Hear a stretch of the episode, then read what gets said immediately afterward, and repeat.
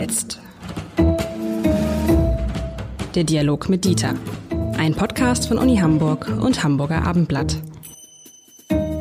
Herzlich willkommen, Professoren und Professorinnen. Oh nee, Professorinnen und Professoren. Lehrerinnen und Lehrer, Kolleginnen und Kollegen. Ist es denn wirklich so wichtig, lieber Professor Lenzen, Präsident der Uni Hamburg, immer alle Menschen zu nennen? Ich muss sagen, mich hat diese Genderisierung der Sprache jahrelang total gestört und ich war ein totaler Gegner davon. Und in der Zwischenzeit bin ich mir nicht mehr sicher, doch ich bin mir eigentlich sicher, es ist, es klingt so bescheuert, es ist so aufwendig und gerade wenn man schreibt und so, ich glaube aber, es ist tatsächlich wichtig, dass äh, das Innen nicht zu vergessen, weil es äh, Fakten schafft. Aber Sie, wie, wie ist das bei Ihnen? Bei Ihnen gibt es ja, Sie können es ja ganz einfach machen. Sie sagen einfach die Studierenden und die Lehrenden und damit haben Sie alle, ne? Ja, das sind ja solche Verhunzungsformen von Sprache, die erfunden worden sind, um diese Verlängerungen zu vermeiden äh, und das, was Sie gesagt haben, äh, eben zu umgehen. Nicht also äh, Professoren und Professorinnen, Mitarbeiter, Mitarbeiterinnen. Es ist ja in jedem Bereich so. Äh, das ist grammatisch die sauberere Form. Das ist ja gar keine Frage. Die möglicherweise vorkommenden Fälle, das sind in diesem Fall Mitarbeiter und Mitarbeiterinnen, einfach zu nennen und das hatte sich ja auch eingebürgert inzwischen. Ich denke, dass das niemand mehr bezweifelt, es sei denn, es sind gezielt nur Männer oder nur Frauen gemeint. Ähm, dann, äh, glaube ich, war da erstmal eine Zeit lang das Thema äh, vorbei. Dann ist aber ja doch in den letzten Jahren auch durch höchstrichterliche Rechtsprechung ja ein Element hinzugekommen, nämlich die Frage, was ist mit Menschen, die weder das eine noch das andere sind, äh, aber nicht nur etwas nicht, sondern etwas anderes, was man aber nicht benennen kann, weil es dafür keine gra grammatikalischen Formen geben kann. Man weiß nicht, wie man das nennen soll. Und dann äh, ist diese äh, amüsante Idee mit dem Sternchen aufgekommen, was man aber nicht sprechen kann, äh, außer indem genau. man äh, eine genau. bewusste Pause macht, was dann so albern ist, dass man sich natürlich fragt, äh, wieso jetzt innen und nicht außen? Äh, so, das heißt, sie, sie, sie bleiben oft dann hängen und sagen, was wollte der jetzt sagen? So, das geht also nicht. Das muss man einfach klar sagen.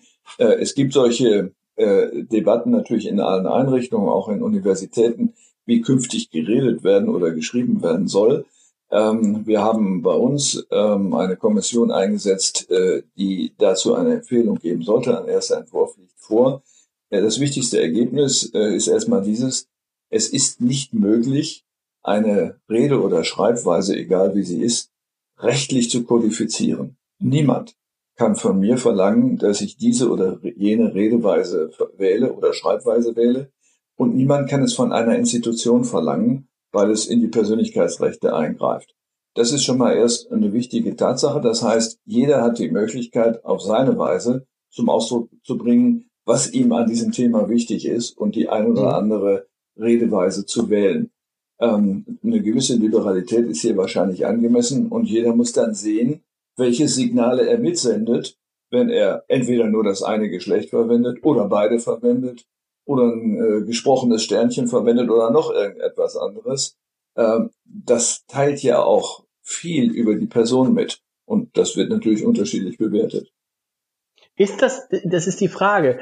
Teilt das, macht das, teilt das viel über die Person mit? Mir ist es aufgefallen neulich bei einem, äh, bei einer Rede, wo de, der Redner immer nur die Innen verwendet hat. Also ne, die Professorinnen, die, äh, äh, die Lehrerinnen, die Kolleginnen. Und natürlich habe ich die ganze Zeit gedacht, der spricht nur über Frauen. Irgendwann am Ende ja. hat er gesagt, Sie haben gemerkt, ich habe Innen benutzt. Ich meinte natürlich auch immer die Kollegen, die Lehrer und die Professoren. Das ist lustig, habe ich gedacht, guck mal, wenn Professoren, Lehrer, Studenten gesagt wird, denke ich, er meint alle als Plural. Wenn er das Innenform macht, also das macht schon einen gigantischen Unterschied, für welche dieser Varianten man sich entscheidet. Die Debatte ist ja in der Mitte der 70er Jahre des vorigen Jahrhunderts aufgekommen äh, und hatte äh, weniger was mit der Frage zu tun, ob beides genannt wird, sondern es war eigentlich, äh, wenn man so will, eine feministische Kampfaktion, die mhm. ungefähr so lautete, an dem Umstand, dass immer nur äh, das grammatikalische eine Geschlecht, nämlich das männliche, verwendet wird, was grammatikalisch ja beides umschließt, kann man sehen, dass die Menschen eigentlich immer nur Männer denken und die Frauen nicht mitgedacht haben. Das kann man so sagen. Ob es dafür Evidenzen gibt im sozialwissenschaftlichen Untersuchungsbereich, sei mal dahingestellt. Äh, aber als, wie soll man sagen, als Kampfmaßnahme kann man das gut nachvollziehen. Äh, und das ist dann ja so auffällig, wie Sie es gerade äh, genannt haben. Ähm, wir können nicht mehr rekonstruieren, ob die Menschen, die immer nur das Männliche verwendet haben, ob die tatsächlich immer nur an Männer gedacht haben. Nicht? Wenn sie sprechen, haben sie ja Bilder vor Augen. Sehen sie dann einen Mann, wenn sie sagen, ähm, alle, äh, weiß ich nicht, per, nee, bei Personen ist es sogar neutral, also alle Mitarbeiter äh, mögen mal bitte zusammenkommen. Haben sie dann nur Männergesichter vor Augen oder haben sie natürlich auch die Frauengesichter vor Augen oder umgekehrt, wenn man das so macht, sagt alle Mitarbeiterinnen äh, mögen jetzt mal bitte kommen, dann ist natürlich klar, aufgrund der dann nicht mehr getroffenen Unterscheidung zwischen dem grammatischen und dem äh, sozialen Geschlecht, äh, dass sie meinen müssen, ach, der meint jetzt nur die, meine weiblichen Mitarbeiter. Ja, gut, da bin ich ja nicht gemeint. So, genau. also äh, ich glaube, das sind Übergangsphänomene, äh, die offenbar sehr lange dauern. Das sind ja jetzt 40, 50 Jahre, wo diese äh, Phänomene beobachtbar sind. Es wird sich irgendwann etwas einschleifen, wie in äh, Dänemark beispielsweise die Einführung des Du, äh, was sehr lange gebraucht hat, weil das natürlich festsitzende kollektive Sprachgewohnheiten sind, bei denen bei manchen etwas mitgedacht wird, bei anderen aber gar nicht. Also sollte man nicht sagen, was ich sehr geehrte Damen und Herren, sondern hey, liebe Leute, dann ist alles Problem, dann ist das Problem gelöst. Ja, jetzt äh, stellen Sie aber eine moralische Frage und weniger eine mhm. grammatikalische. Äh, selbstverständlich kann man bei einer Anrede äh, sehr geehrte Damen und Herren sagen oder auch Herren und Damen, äh, was ja fast nie vorkommt. Ähm, das, äh, das, das wäre doch ein Skandal, oder? Wenn Sie, wenn Sie jetzt sagen würden, sehr geehrte Herren und Damen, dann wird dann wird ein Aufschrei geben, oder? Das ist äh, deswegen interessant, weil wenn Sie sich das anschauen, wenn jemand beide Formen nennt, die weibliche und die männliche, ist es fast immer so, dass die Frauen zuerst genannt werden. Da kann man sagen, wieso Absolut. denn eigentlich?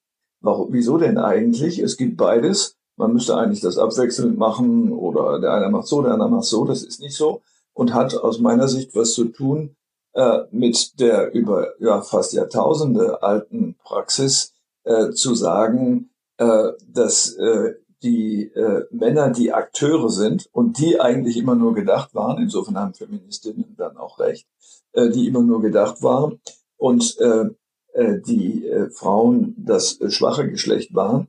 Aber an dieser Stelle sind wir höflich und drehen die Sache um in höfischer äh, Tradition und sagen, mhm. sehr geehrte Damen und Herren, egal ob ein Mann oder eine Frau spricht, eigentlich wäre es logisch, wenn eine Frau eine Rede hält, die Herren zuerst zu nennen. Ab und zu hört man das auch ähm, weil da dann das bewusst auch äh, eingesetzt wird.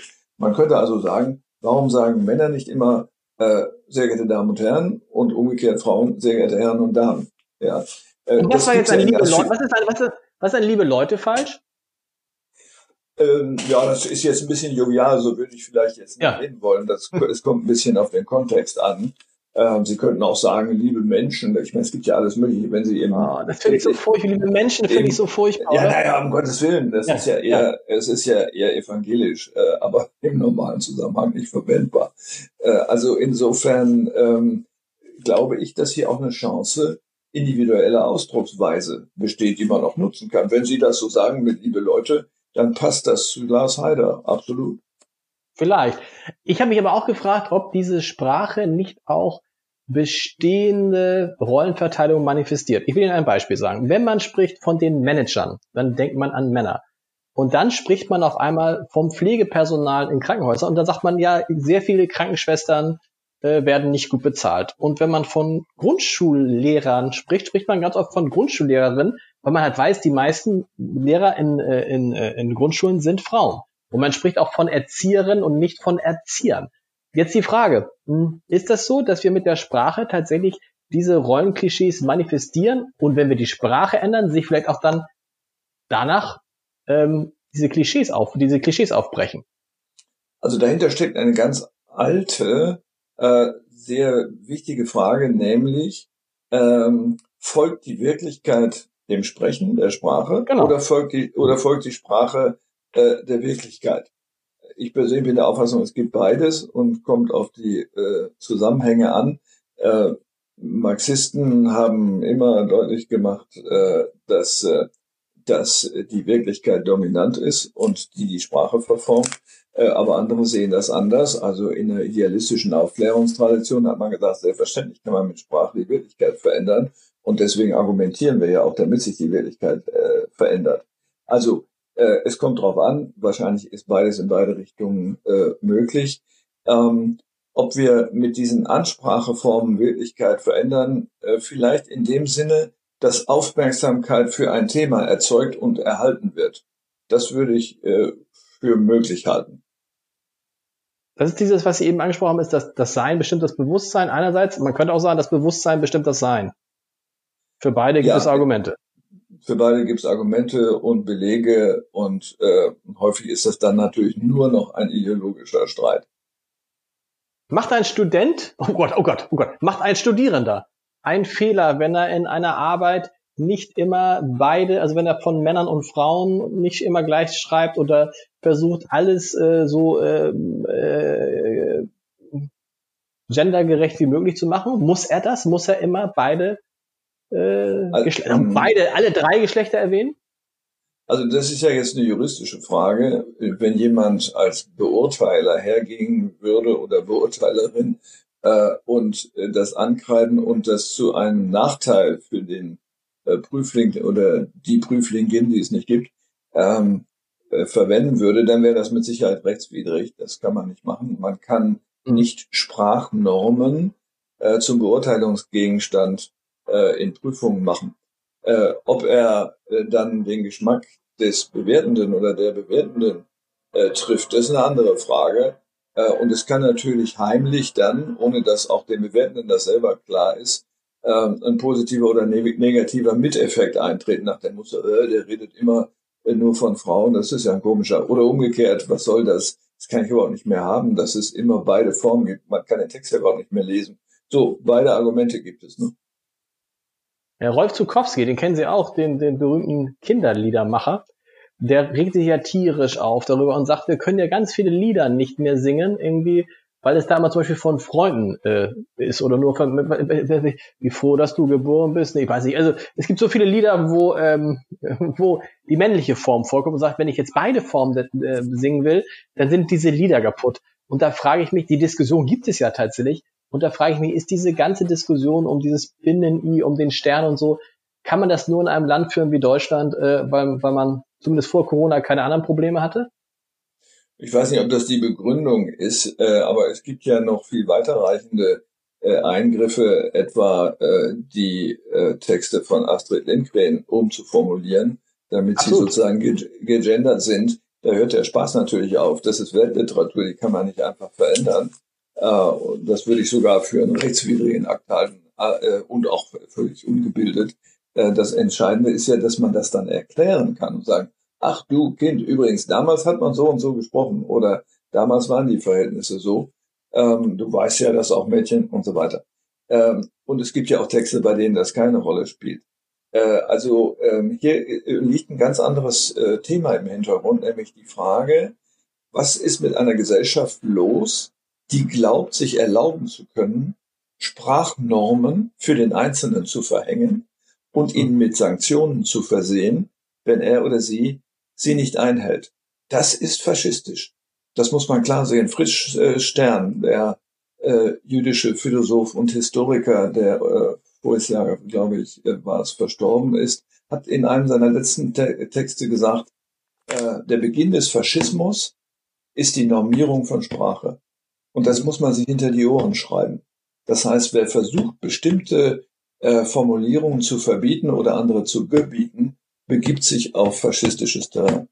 Punkt. Und, und, wenn, boah, und wenn Sie das jetzt einer feministischen Professorin sagen, dann flippt die völlig aus. Weil das sie ja dann sein. praktisch ihr, ja. Ja, auch weil es noch, auch, auch weil es noch ein Mann gesagt hat. Ne? Also wenn ich rede ja nicht von auf, ich rede nicht von Auffassung, sondern ich zitiere einen nun wirklich ja. zitationsfähigen äh, ja, Weltwissenschaftler, kann man sagen, der nun zufällig Mann ist, das ist so, aber da ging es gar nicht um Männer oder Frauen, sondern es ging um die Normierung, die wir ja in der Nazizeit reichlich gehabt haben, äh, was man sagen darf und was man nicht. Und er hat das bewusst so generalisiert, äh, weil er gesagt hat, das ist dann für die Redenden nicht mehr durchschaubar, was jemand als Sprache verwendet, äh, weil er sich dazu gezwungen fühlt und Nachteile befürchtet, äh, oder was jemand wirklich glaubt oder, äh, oder für, für richtig hält. Und, ähm, äh, und das soll man sich wirklich durch den Kopf gehen lassen, bevor man Normierungen versucht. Deswegen äh, ist es auch so, dass äh, in diesem äh, Feld von gendergerechten Sprechen Normierungen juristisch bisher nicht versucht worden sind. Wie machen Sie es, wenn Sie Reden halten? Ich habe immer noch die Anredeform, äh, sehr geehrte Damen und Herren, und werde das auch nicht ändern. Und dann ähm, aber mittendrin, wenn Sie dann von, also mein Lieblings ist ja immer Politiker, wenn die nach einer Wahl sagt, nach, nach, nach einer Wahl vor die Kamera zu sagen, als erstes möchte ich den Wählerinnen und Wählern äh, äh, danken, dass sie uns ihre Stimme gegeben haben und die Bürgerinnen und Bürger in diesem Land haben, die Hamburgerinnen und Hamburger. Man ist ja froh, wenn du mal mit Deutschen kommt. Die Deutschen zum Beispiel, da ist das ja klar, aber äh, die machen das ja gerade SPD-Politiker, Grünen-Politiker, aber auch so Annegret Kramp-Karrenbauer, Angela Merkel bis zur Ekstase, ja. Die, die haben das, die erwähnen immer beide Geschlechter und ich bin gespannt, wenn sie dieses diverse Geschlecht erwähnen. Wie machen Sie es in Ihren Reden, wenn es dann weitergeht? Sagen Sie dann die Professorinnen und Professoren oder sagen Sie die Professoren und ein Aufschrei geht durch das Audimax. Nee, das will ich sagen. Aber ich meine, es gibt natürlich Ausweichmöglichkeiten. Sie können ja sagen, äh, liebe Gäste oder liebe Anwesende ja. oder so. Ähm, das, äh, das sind schon äh, Möglichkeiten, die niemandem zu nahe treten, äh, aber auch nicht dazu führen, dass man einer Norm genügt, die eigentlich einen sozialen Hintergrund hat. Äh, dass die, die angesprochen sind, anwesend sind, ist, glaube ich, klar auch wenn sie abwesend mhm. sein können, geistig. ähm, aber, äh, aber das sind natürlich Ausweichmöglichkeiten, die man auch äh, nett und angenehm verpacken kann. Aber äh, nochmal, äh, man darf sich nicht zwingen lassen, bestimmte Formen des Redens zu wählen und andere nicht. Wenn mich dann welche fragen, sag mal, Heider, warum sagst du immer noch die alte männliche Form? Dann sage ich, ich zitiere mal Dieter Lenzen, das ist ja hier, das ist ja äh, faschistoid, was du mir hier vorwirfst. Na, Sie zitieren Fritz Stern. Äh, stimmt. Äh, ich, das stimmt, so, richtig. Das ist, äh, ja, das ist auch wichtiger, denn der ist nun ein anderes Kaliber als Dieter Lenzen, äh, indem Sie sagen, äh, mh, hm, es gibt jemanden, der, wie viele andere das erlebt hat, der dem Holocaust gerade entgangen ist, der das analysieren konnte und der sagte, das ist ein Einbeginn des Faschismus, macht es nicht. So, das ist genau wie Adornos Analysen zum autoritären Charakter. Ähm, das heißt, wenn Lehrer äh, in den 60er Jahren autoritär auf Schüler losgegangen sind, dann sind wir zu Recht dagegen vorgegangen und haben gesagt, das ist der Beginn des Faschismus, wenn man autoritär erzogen wird. Dagegen hat niemand äh, etwas gehabt zu sagen, ja doch, wir müssen eben mehr Liberalität zulassen. Äh, aber an dieser Stelle ist das ja nichts anderes als sozusagen eine autoritäre Maßnahme, bestimmte Redeweisen zu erzwingen dass das aufklärerisch sein soll und die Absichten gut sind, ist ja alles in Ordnung. Nach dem Muster man will, aufmerksam machen auf. Aber dafür muss man andere Formen wählen. Kommt ja hinzu, irgendwie, dass es geübte Praxis ist, dass man weiß, wenn jemand Professoren sagt, so habe ich es immer verstanden, damit sind alle gemeint. Und wenn man Professorinnen sagt, damit sind halt nur bewusst nur die Frauen gemeint. Also es ist äh, etwas, in das man was reininterpretieren kann, aber es ist eigentlich nicht falsch zu verstehen.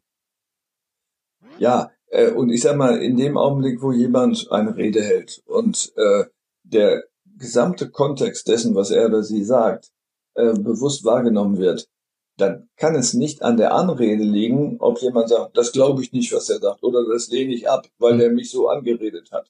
Da kann man ja sagen, das ist ja eine merkwürdige Form. Äh, dass Politiker glauben, das machen zu sollen, hängt natürlich davon ab, dass sie von den Menschen abhängig sind und äh, man ihnen geraten hat, diese Form zu wählen, weil sie wahrscheinlich am allerwenigsten falsch machen können. Genau, darum geht es, glaube ich, bei Politikern einfach, oh Gott, mach bloß keinen Fehler.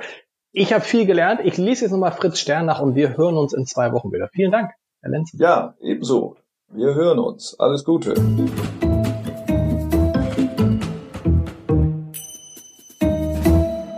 Weitere Podcasts vom Hamburger Abendblatt finden Sie auf abendblatt.de slash podcast.